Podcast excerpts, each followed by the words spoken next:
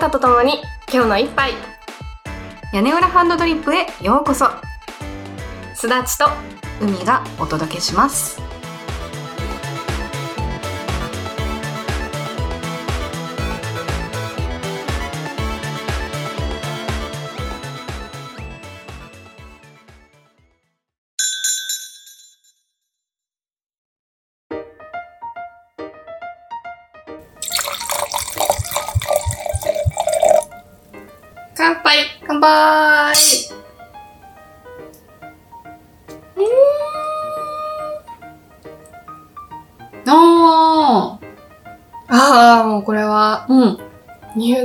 ランドのソービニオンブラン。めっちゃ久しぶりに飲んだけどこんな可愛らしい味だったっけ？なんかさ、うん。あのー、なんて言ったらいいんだろう。ハーブの香りっていうね、うんうん。この青っぽい、うん。ちょっとこうなんか雑魚猫のおしっことも言われる。なんて言ったらいいの？この。いやなんか蜂蜜みたいな感じの香りもする。甘いうん。何かの香りああいい香りねえほんとハーブのね完成されてますねこれうーん、さすがです。今日は、海が用意してくれたニュージーランドのクラウディベイ、うん白ワインを飲みながらお届けしております。はい。もうどうしてもこれをね、夏にね、うん暑い時期にすだっちゃんと飲みたかったんですよ。これは夏のワインだね。ねえ、絶対夏だよね。冷やして飲みたい。あ、ちょっと魚介用意すればよかったな。うん。確かにね。トマトはある。うん。トマト。トマトを頬張りながら、ゆるゆると今ゆ日はるゆると。話していこうかなということそうで。ですよ。うん。今日はね、すだっちゃんの会期祝いでもあって、久しぶりに対面やってるからね。そう、そうだよね。そうそうそう1ヶ月ぶりくらい？1ヶ月ぶりくらいかな。うん。ね、なんだかんだ。なんか濃厚接触者になってしまって、うんうんちょっと自宅療養をしてて、うん。で、東京都は自宅療養者、うんあ、自宅待機者か、濃厚接触者だから、まだ陽性じゃなかったから、自宅待機者に無料で抗原検査キット、医療はい用のはいはい。やつを配ってて、うんそれ申し込んで、届いたから、あ、検査してみようと思って、検査したら陽性だったっていう。で、そっから、なんか症状が出始めて、10日間、家にこもってましたっていう。結構辛そうだったよね。辛かった。でもなんか東京都はすごくて、うん。なんか、食事とか、うん。カップラーメンとかのその、段ボールいっぱいに詰まったやつを無料で届けてくれて、おー、うん役立った。役立っあ、たよかったね。砂糖のご飯とか、ああ、いいよね。レンチンするだけだもんね。そう、砂糖のご飯じゃないんだけどね。あでもあるよね、そういうの。あ、なんかツイートしてたの、それか。そう、それ。私絶対砂糖のご飯だと思って、うんうんあ、砂糖のご飯食べようと思ってパッケージをふと見たら、うんアイリス大山だったの。アイリスオーヤマすごい。ね、あ、違うと思って。でももう、砂糖のご飯っていうのがすごい頭にあって、うんうん。もうもはや固有名詞じゃなくて一般名詞だなって思ったの。ああ、うんそれでなんかあれだね。あの、ホッチキスとかなんかそういう話が。そうそうそう。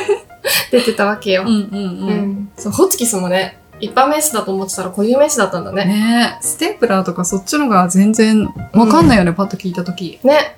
日本だとね、うんうん。ステープラーなんて言わないもんね。確かにうね。バンドエイドとかもさ、何かあるのかなとか思っちゃそうだよね。う。うん。絆創膏だっけ、一般名詞は。そうそう、絆創膏。なんか地域によってもさ、カット板とか聞いたことある？うん、聞いたことある。カット版も商品名？わかんない。あ、そう。なんかほら、なんだろう、おばあちゃん家に行くとカット板って言われるなとかさ。あーね、確かに。で、も、うん。東京にいると、絆創膏とかバンドエイドって言われるなとか。そうだね。バンドエイドって言っちゃう私。まあそんなこんなで回復したので、海地に来てワインを飲みながら、はい。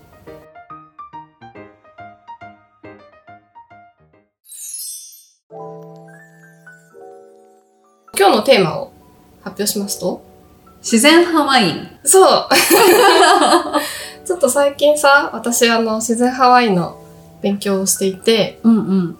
なんか実はワインショップでちょっとバイトをね、うん。うん、ちょっととあるお店で、あの、そんなにがっつりじゃないんだけど、週うんうん1ぐらいでバイトをしようかなって思って、まあしようかなと思っててかもう決まったんだけど。でそのためにちょっと勉強してて、うんうん今自然派ワインが私の中でとてもホットです。なるほど。自然派とかさ、うん。さらに奥が深そうですよ。うん、そう、奥が深いよね。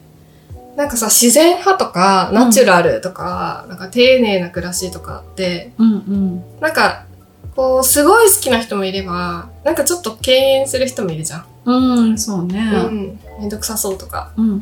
ちょっとこう、自然派とか言ってんじゃないよ、お高く泊まりやがって的なさ、なんか、ちょっとあ、そういう文脈で言われちゃうこともあるけど、うんうんちゃんと勉強すると、あ、そういうことかって。自然派って単なる、なんか、ファッション用語というか、うん。こう、自然派を選んでる私なんか、良さそうみたいな感じじゃなくて、ちゃんと自然派っていうジャンルに意味があるというか、なんかあの、関係するか、なんか近いかどうかわかんないけど、うん、あの、よくポリエステルの服ばっかり着てるんだけど、うん、うん。あの、たまに、こうなんか、うんちゃらコットンとかいうやつをさ、着ると、うん痒くならないっていうのがあって、そうういうのが自然派なら、うんなんか、ちょっといいなって思う。ちょっと高いけど、ん、でも、あの、寒い日とかう、んうん。痒くならないみたいな。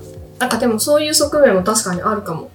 ワインで言うと、一番わかりやすいのが、酸化防止剤？それ、うん。それあるのとないのってうさ、ん。頭痛が次の日に来る来ないって本当なのかなっていう、すごい気になってた、いつも。本当っぽくて、なんか、ね、お酒を飲むと、うん。お酒がアセトアルデヒドっていう、あの、体に害のある物質になるのよ。で、そのアセトアルデヒドっていう物質を、アセトアルデヒド分解酵素って呼ばれている体内にある酵素が無害化することによって、あの、おしっこと一緒に体に出しちゃ、出すことができるのね。うんうん。なんだけど、その酵素の働きが弱まってたりとか、生まれつきその酵素が少ない人は、アセトアルデヒドを分解することができなくて、血中に流れ出てしまって、それが、その頭痛だったりとか、吐き気とかにつながって引き起こしちゃうんだ。う。うんん。で、アリュー酸塩って呼ばれている、まあその酸化防止剤で一番有名なのがアリュー酸塩だと思うんだけど、そういう、まあ SO2 って呼ばれているものとか、硫黄とかいろいろあるんだけど、うん。そういう酸化防止剤は、そのアセトアルデヒド分解酵素の働きを弱めちゃったりとか、あとなんか、もう一つ、そのアセトアルデヒドの分解に関わっている体内の物質があるんだけど、ちょっと名前と忘れちゃったんだけど、その物質を壊しちゃう働きとかがあるんだって。酸化防止剤にね。うんだから、酸化防止剤がたくさん含まれているものを飲んでしまうと、アセトアルデヒドが分解されずに血中に流れ出てしまうから、二日酔いになりやすいって言われてるらしいよ。なるほど。うん。でも、あれをさ、添加しないとうん、輸出ができない。そうそうそうそう。法律で決められているところもあって、うんうん必ず添加しないといけないとか。あとまあ、品質が、まあワインって大体海上輸送なんだけど、うん。品質がすごく劣化してしまったりとか酸化してしまったりとかっていうリスクがあるから酸化防止剤を添加しなさいっていう風にね、言われてるんだよね。ただ、酸化防止剤の添加って、1900、まあ、70年代、80年代とかかうんら、すごく一般的になってきたもので、それ以前のワインってほとんど、ほとんどというか、もうほぼ酸化防止剤とか入ってなかったわけよ。まあ、今ほどグローバル化が進んでなかったから、国外輸出って概念自体もそんなになかったと思うんだけど、一部の国以外は、うんそのイギリスとか、そういう国はもう大航海時代でバーッとワイン持ち運んでたんだけど、その他の国はほとんど国内消費がメインだったから、あんまりね、なかったんだよね。あ酸化防止剤を摂取しだしたのが、結構ここ50年とか、そんな若いんだ。うん、らしいのよね。ね。え、どうなっちゃうんだろうね。なんかさ、その酸化防止剤をつけないで、大航海に耐えたワインっていうのは、どれくらい劣化しちゃうんだろう。ちょっと気になるな。やっぱ雑菌とかが入ると、うんもうアウトじゃない？うんうんうん。なんだけど、なんか一説によると、酵母が生きてるワインって、あと酵母の他にも善玉バクテリアって呼ばれてる、まあ、乳酸菌とか、そういうものが入ってるワインって、その酵母とかの微生物、微生物って言っていいのかな？そういう生き物の働きによって腐らないんだって。へー。だから、なんかちゃんと自然の酵母が入ってて、うん。発酵が、発酵とか熟成とかがちゃんとその細菌、細菌って言っていいの？なんかそういう小さな生き物たちの手によって適切に進んでるワインは、どんなに環境が悪くても、どんなに長時間、あの、暑い室内とかに閉じ込められてても、ある程度は大丈夫って言われてる。なるほど。自然派ワインはそういう働きにより着目してるっていう感じなのかな？そうそうそう。なんか大体今のワイン作りって、メインストリームは培養酵母を入れてるのね。うーんぶどうを収穫して、綺麗に洗ったりとかして、うん。綺麗になった状態のものに培養、人工的に培養した酵母を入れて発酵させてる。だから結構味わいが安定してるんだって。そうのん培養酵母っていうのが安定してるし、うん量もコントロールできるしっていうので。なんだけど、自然派ワインの作り手は培養酵母一切使わずに、ブドウの果皮皮に自然に付着してる、まあ、天然酵母とか野生酵母って言われてるんだけど、そういう酵母だけで発酵をさせるっていうのがポリシーで、だからなんていうの？味は安定しないうん。ヴィンテージ、生産年によって酵母の多さとかも変わってくるし、味が安定しないから、そういう見方をすると、培養酵母使ってた方が、必ずこの銘柄が美味しいっていうのがわかるから、メリットもあるけど、でも、自然酵母を使ってるワインは、まあ、ある意味、その土地の自然の味わいとか、その年の人間にはどうすることもできない環境によって作られる味わいとかを味わうことができるから、へえ、じゃあ寝かせるっていうよりかは、うん。もうすぐ飲んじゃった方がいいのかな？なんかね、二つあって、ん。すぐ飲むとフレッシュで、うんうん。その土地の本当の味わいを、なんだ、自然の恵みを飲んでるみたいな感じになるんだけど、寝かせる、寝かせれば寝かせるほど、まろやかになっていくとも言われてて。酵母が生きてるからね。うんうんうん。だから、なんか、一概にね、すぐ飲んだ方がいいってわけでもないらしい。難しいですね。めんどくさいよね。ちょっと覚えること大変そうだね、いっぱいあって。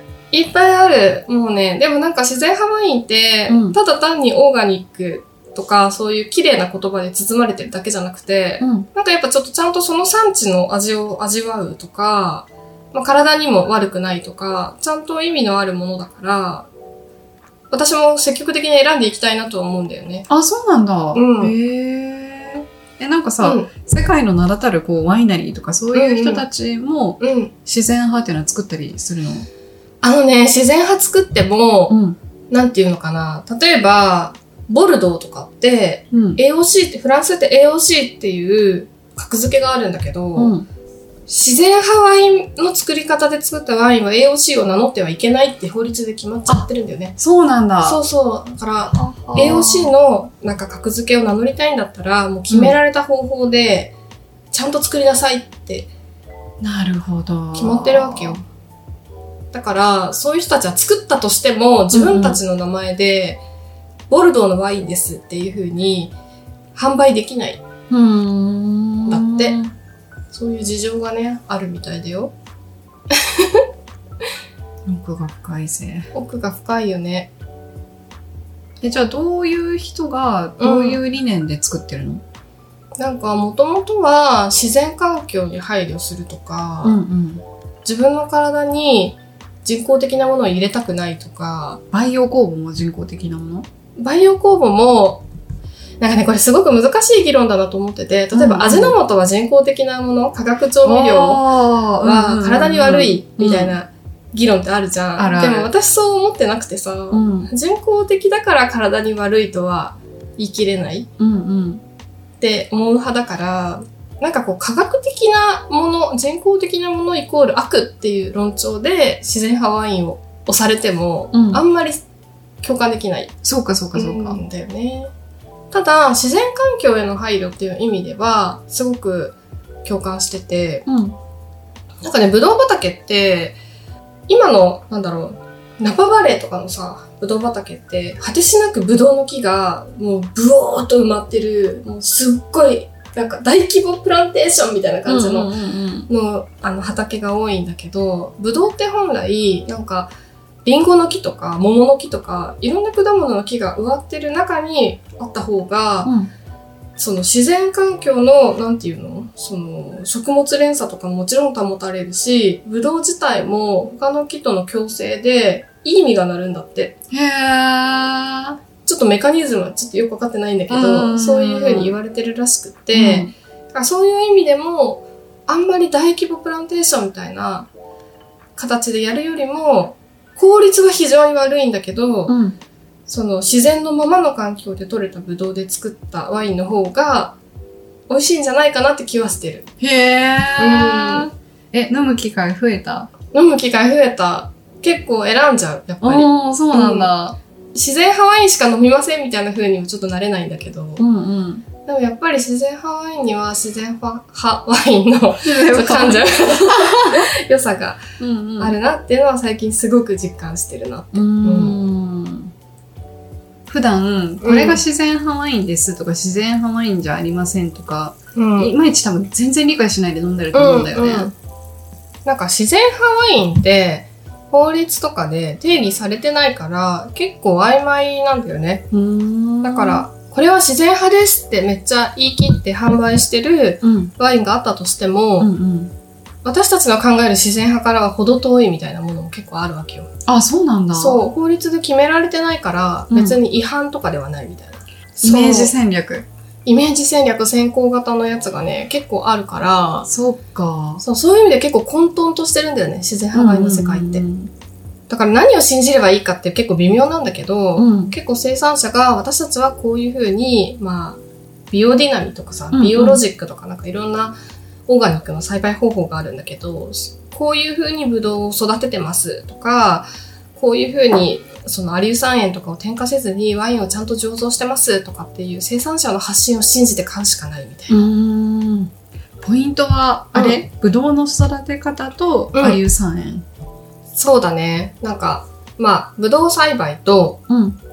醸造うん。で分かれて、ブドウ栽培の方で言うと、結構言われてるのはさっき言ったみたいに、自然のまま、本当も桃とか、リンゴとかの木と一緒にブドウの木を植えるみたいな話だったりとか、あと化学肥料をまかないとか、あー、化学肥料ね。うん。なんか病害を防ぐために、ボルドー液っていう液があるのね。うん。でボルドー液って何かっていうと、銅とかそう金属を入れた液なのよ。そうすると確かうどんこ病っていうさ、葉っぱが白くなっちゃう病気が植物ってあるんだけど、それが防げるみたいので、結構流通してるんだけど、そういう金属って土に入るとなかなか流れていかないから、そうか。土壌が変わってっちゃうっていうデメリットがあるんだって。だからそういうのを使わないって宣言して、ブドウを育ててる生産者とか、あとなんか耕すトラクターでうん。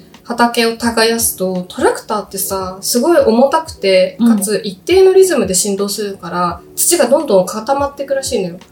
アスファルト固めるみたいなのと同じ原理で。そうすると、土の中の酸素がなくなってしまって、うんミミズがいなくなるんだって。へえ、そんなことあるんだ。そう。なんかミミズがいなくなると、ますます土が硬く、う。うん。なんか他の微生物とかもいない状態になっていってしまうんだって。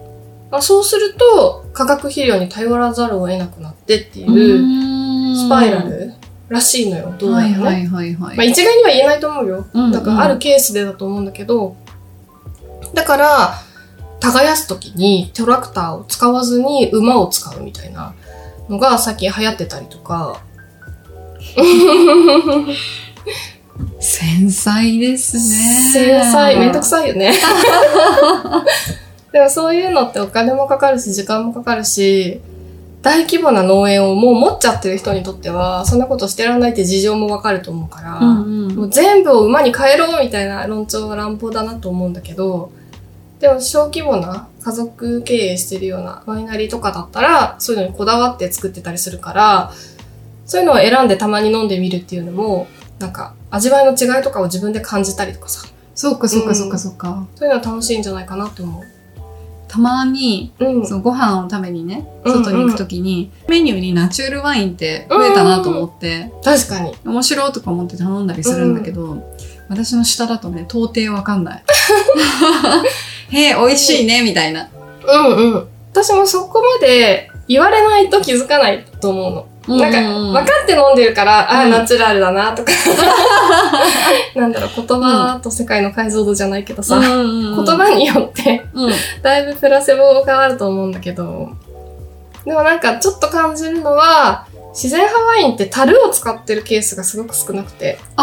そうなんだ。ステンレス系とか。そうそう、うんステンレスとか、あとコンクリートのさ、卵型のなんか、何それそんなのそう、すっごい可愛いんだよ。コンクリート？そう、つるっとしたコンクリートの樽というかなんていうか、そのタンクで醸造したりしてるのね。へー。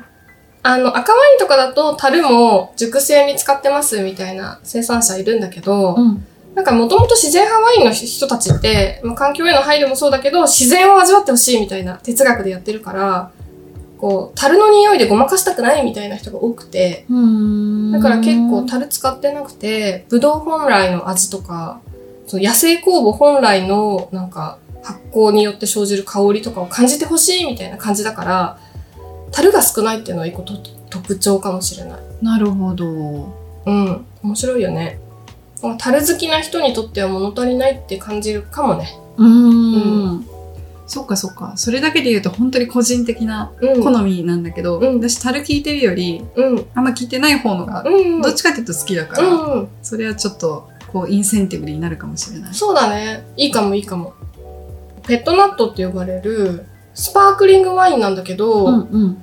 なんかこう発酵途中のワインを瓶詰めして、蓋閉めて、で、酵母まだ生きてる状態で瓶詰めするから、瓶の中で発酵が進んで、炭酸が自然に生じるペットナットっていう種類のワインがあるんだけど、それとかね、すごいね、あ、自然って感じ。味わいがちょっと薄かったりするんだよ。逆に、薄い感じが、だかうん。らナチュラル感あるなみたいなのとか。生感がある。そうそうそうそう、生感。そういうのは感じられるかもね。あ、でもそういうことをさ、うん。知って、これからメニューを見るとなんかこう、思いを馳せられるね。うん、そうだね、そうだね。でもエキスパート取ったすだちゃんでもやっぱ、うんへーって思うこととかある？あるある、全然あるね。なんかエキスパートってやっぱり、エキスパートの試験とかで、ん。いわゆるワインのメインストリームの知識がうん。多いから、自然派ワインってやっぱりすごく最近出てきたものだし、あんまりやっぱメインではないんだよね。だから、全然教科書とかにもほとんど出てこない。から、自分で勉強しないといけないジャンルで。新い。しいナレッジが多いなって思った。そうなんだ。うん。面白いよね。勉強に終わりはない。勉強に終わりはない。ほんとそう。ほんとそうなんだよ。接客どう？全然関係ないけど。接客ね、実はまだ始まってないからドキドキしてるんだけど。そうか、これからか、これからか。そうなの。接客とか、学生の時以来だから、うんうんうんうんうまくできるかな。おー しかもきっと、よくわかんないけどさ、ワイン好きな人たちがいっぱい来るんでしょ、多分ね、自然派ワインのお店だから、多分、うんすごくワインに詳しい人とかも来そうだなと思って。うんうんうん私なんかよりも、舌が肥えてるというか、だからちょっとね、ドキドキしてる。でもなんか、お金を稼ぎたいからバイトを始めるというよりは、うん本当ワインのことをもっと勉強したいなとか、うんうん。私は自分で楽しむために勉強したけど、なんか頭でっかちだなと思っちゃって。そっか。うん。お店で働くともちろんいろんなワインを試飲する機会もあるし、そのお客さんがどういうワインを求めてるかとか、今のトレンドだったりとか、あと自分でお客さんにこの商品の良さとかをさ、勧めた時にさ、刺さるか刺さらないかとかさ、おー、ダイレクトに来るよね。そう。そういうのを味わったことがないのって、なんか、ワインのお仕事に携わる身としては、うんなかなかの、なんだろう、アドバンテージの逆。ディスアドバンテージ。ディスアドバンテージ。だなって思って。うんうんうん。だからちょっと経験を積みたいと思ってさ。あわよくばソムリエを取りたい。いいね。3年間頑張れば。そう、でもね。3年間だっけ ?3 年間と、あと、月の勤務時間が90時間以上なんだよね。あるんだ、そういうの。そうえ。月の勤務時間90時間ってことはさ、うん30で割ったら？1週間3日 ?8 時間勤務で3日。ほう。でいけるかな。8時間勤務3日。いける。疲れちゃうな。疲れちゃうし、今ちょっと働こうと思ってるお店が、そんなにたくさん入れるお店じゃないから、あ、そっか。そう。まあ私の仕事の状況もそうだし、お店の事情もそうだしで。うんうん。だからちょっとそこで働いたから自動的にソムリエが取れるとかってわけじゃないよ。とりあえずまずは、まあ1年間ぐらいはうん、ゆるゆると経験を積むってことを一番大事にしながら働いていこうかなって思ってる。いいですね。そうなのよ。でもなんか一番すごい楽しみなのが、うんそのお店で結構イベントとかもやってて、へえ。で、そのイベントのアテンドとかをさせてもらうのはすごい楽しみだなって。うんうんうんうん。今まで参加する側だったんだけど、そっかそっか。あの、実際にね、主催する側だと見えてくるものが違うよね。そう、慣れてきたら、うんイベントの主催とかもしてみたいなっていう野望はあったりするんだよね。夢は大きく。夢は大きく。あとなんかお店の運営とか、そういうさ、小売りの運営とかに携わったことが今までないから、うんうん。なんかそういう勉強もできたらいろいろ広がるなとか思ったり。確かに。今日もね、試飲会に行ってきたの。あ、そうだったんだ。そう。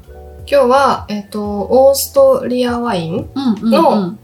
試飲会に行ってきたんだけど、やっぱ面白いね。なんか自分なんかよりもよっぽどワイン、ワイン愛が溢れてる人とか、うん。知識が深い人とかが世の中にはゴロゴロいるんだなってことが、こういうイベント行くとよくわかるなってのを思い出した。本当だよね。私も思う。あの、学生時代、コーヒーショップでずっとバイトしてて、うん、コーヒーへの愛は、まあ、なかなか深いと自分で思っていたけど、うん。全然そんなことなくて、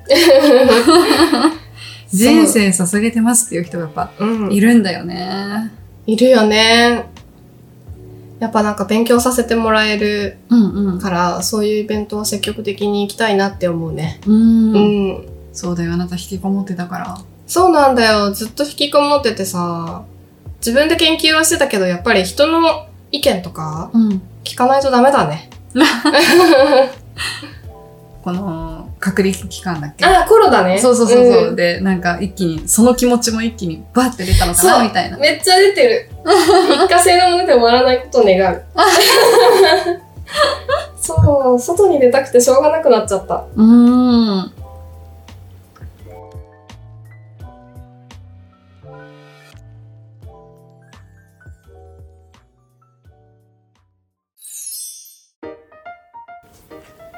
そんな感じ。こんな感じ。自然ハワイね、なんか、語り出すとちょっとうんちく臭くなっちゃってさ、あ魅力が、今んとこまだ私上手に伝えられないんだ。あでも自然派って一定数さ、絶対需要があるよね。なんかさ、野菜とかお肉とかでも産地直送だったりとか、うん。なんかこう、いい餌を食べさせて育てましたみたいな和牛とかってさ、やっぱりたまに食べたくならない？うん。なんかそれと似てて、自然ハワイの魅力って。わかるわかる。なんかスーパーに行った時に、うん。熊本直送馬刺しとかさ、うんうん。何も書いてない馬刺しとかさ、なんで馬刺しかっていうと、私が馬刺しをすごく食べたいから馬刺しにして。今、馬刺しが食べたいんだ。日本酒に合いそうだね。うん。常に口に入れるものを全部ナチュラルにしたいとかは思わないけど、うん。なんかたまに天然工房で焼き上げた添加物の入ってないふっくらもちもちパンみたいのをさ、はいはい無性に食べたくなる瞬間ってあるじゃん。あるね、あるね。ああいう感じなんだよね、やっぱ。やっぱなんだろう。最近ギリシャのワイン記事を書いたんだけど、うんうん。ギリシャの土地のブドウを使って、その培養酵母を使わずに天然酵母で発酵させて、酸化防止剤もほとんど入れずに、現地の味をそのまま飲めますよって言われたらさ、ちょっと魅力に感じない？あー、ちょっと飲みたい、それは。でしょ？うん。そういう感覚。あー、なるほどね。うん。なんか自分にいいことをしてる感覚にもなるし、うん。そうそうそう。ね。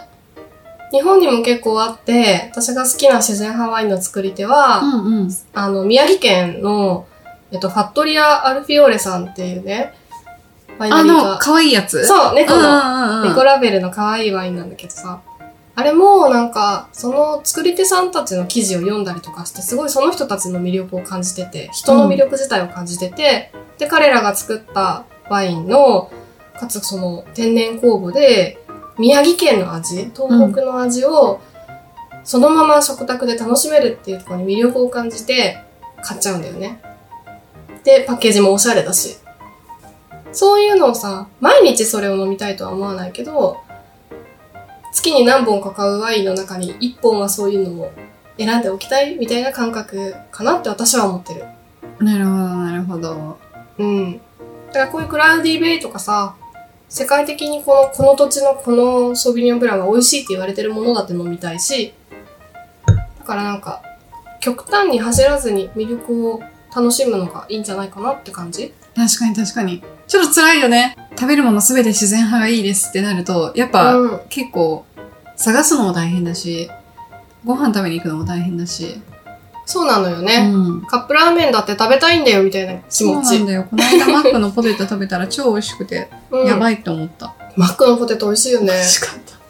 えちなみにね、私ちょっと話ずれるんだけど、ポテトの王様はマクドナルドだと思ってるんだけど、うんうんチキンナゲットの王様は、あれあれ、フレッシュネスだと思ってる。へえ、え、フレッシュネスバーガーあんま行ったことない。フレッシュネスバーガーさ、私もあんまり行ったことなかったんだけど、この前食べて、もう、虜です。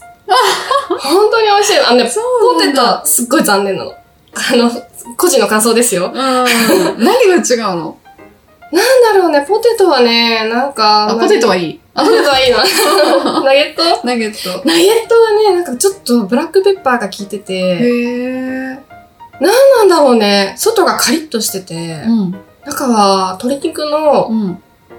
なんかさ、噛み切れるタイプの鶏肉なんだけど、うんうん。なんか弾力があるのかな？弾力があるね。で、外カリでしょで、ブラックペッパーの香りがしてて、で、タバスコと相性がバッチシ。タバスコ好きだよね。タバスコ大好き。そう、フレッシュネスのチキンナゲットは最高ですよ。ケンタッキーもたまに食べたくなるの？うん。チキンをね。うん。で、食べては後悔すんの。なんか、飽きてきて途中で。美味しいんだよ、すごい好きなんだけど。うん。いや、これ、あと2つ食べんのかなみたいな。そうだね。なんか、なんだろうね、あの、くどい感じ？そ美味しいんだけどね。う。美味しいんだけど、うん。私さ、フレンズのさ、うんもうなんか最近フレンズの話ばっかりしてるんだけどさ、フレンズの上位が、うん。あの、ケンタッキーのチキン食べるときに、外側の衣の部分だけ食べて、中身食べたい人って他に、自分はいらないから誰か食べてって言ってて、その気持ちめっちゃわかるんだよね。ああ、そうね。皮は美味しいよね。そう。外側だけ食べたいって感じ外。側だけくれ。そう。外側だけを詰め込んださ、うんうんなんかあの、ポテトみたいなさ、サイドディッシュがあったら買っちゃう。絶対売れると思う、それ。ねえねあれさ、なんか一回揚げて、うん外側剥がして、また衣つけてまた揚げて、みたいなことしたらさ、永遠に作れたりするのかな？いや、でもさ、あれ、皮だからさ、皮が一度なくなっちゃうとさ、ダメなんじゃん？あ、そうなの？でも揚げる、揚げたら、んうん。ちょっとパリッとするんじゃん？ああ、まあ衣はね。うん。だからその分剥がして、衣食べる。衣を食べたい。チキンにつけなくても衣を普通に味付けしてあげればいいのか。そうね。すっごい体に悪そうだけど。確かに。ちょっとやってみたいな。なんかさ、バケツいっぱいのねるねるねるねを食べたいって絶対思ったことあるじゃん。ああ。ないか。うん。ええ もう子供の時の夢だったんだけど。ほんと、うん。私、ねるねるねるねってさ、うん。作るまでは楽しいんだけど、うできた後はマジ興味なくて。なんであんな美味しいものが？混ぜて色が変わって、あ、面白いな、へえとか思って、一口ぐらい食べたら、もういいわ、みたいな。なんだ。ちょっとバケツいっぱいのねるねるねるねに共感してもらえなかったのが衝撃的だわ。本当に？え、みんな好きなのかな？ねるねるねえ、わるね。かんない。どうなんだろう。そうか。誰もが考えたことがある夢だと思ってた。マジで？うん。多分ね、私ね、バケツいっぱいに何か食べたいっていう欲求があんまりないんだよね。ああ、そう。じゃあ、違うものを少しずつ食べたいみたいな。じゃあさ、フライドチキンの皮をバケツいっぱい食べたいっていう欲望もない。あんまりない。ああ、そうなのね。なんか2、3個もらえばいいかなみたいな。いや、なんかそう、あ、常にじゃないよ。人生で一回やってみたいっていう。あー、人生で一回、うん。ないな。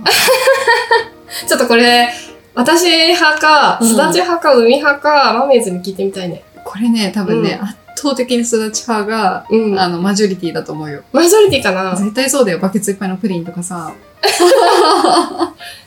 バケツいっぱいやってみたいのは、なんだろう。ねるねるねるんでしょ？フライド付きの皮でしょ？あと、小籠包。皮と、うん。あと中の肉汁と、うん。お肉の部分と、生姜と、あの、酢が効いたタレが最高じゃない？絶妙じゃん？美味しい。超美味しい。だからさ、もうさ、小籠包自体をさ、こう、でっかいバケツにさ、100個ぐらいバーッと入れて、タレブワーかけて、生姜ガッサー入れて、ぐるんぐるん混ぜて、普通にすくって食べたらあの味をずっと味わえるんじゃないかって。そういう食べ方をいつか、一度だけしてみたいかな。ういう。ーん。なるほど。ちょっとあんまり共感は得られなかったよ。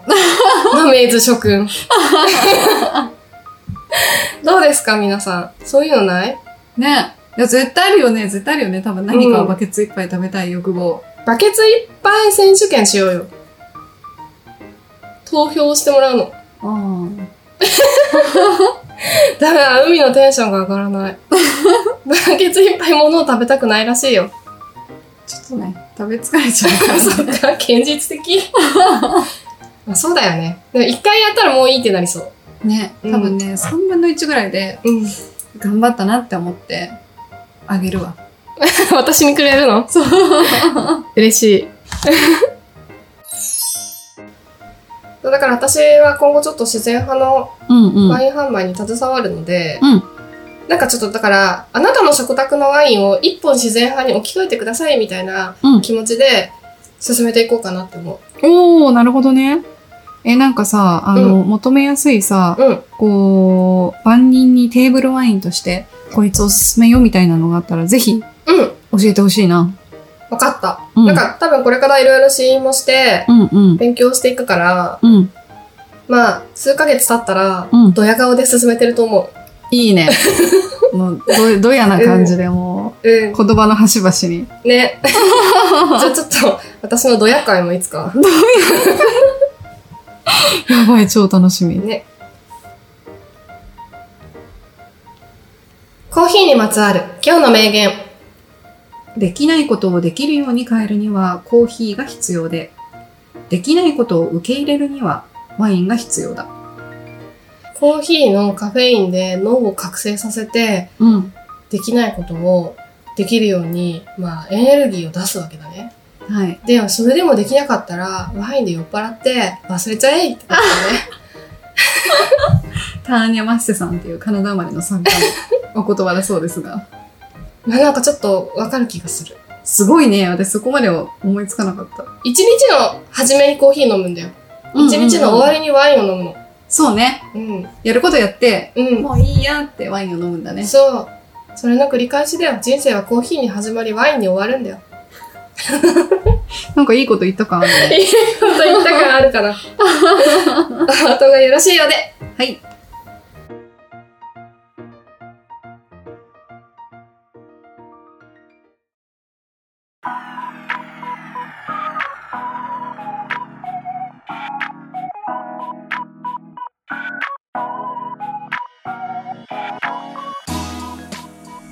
の一杯いかがでしたか？屋根班ではマメーズの皆様からのお便りを募集しています。フォームでもメールアドレスでもメールの方は屋根半 .koala.gmail.com yanehan.koala.gmail.com です。ツイッターのアカウントはアットマーク屋根班アンダーバーコアラアットマーク yanehan アンダーバー koala ですつぶやくときにはハッシュタグ屋根班カタカナで屋根班をつけていただけたら反応しに行きます。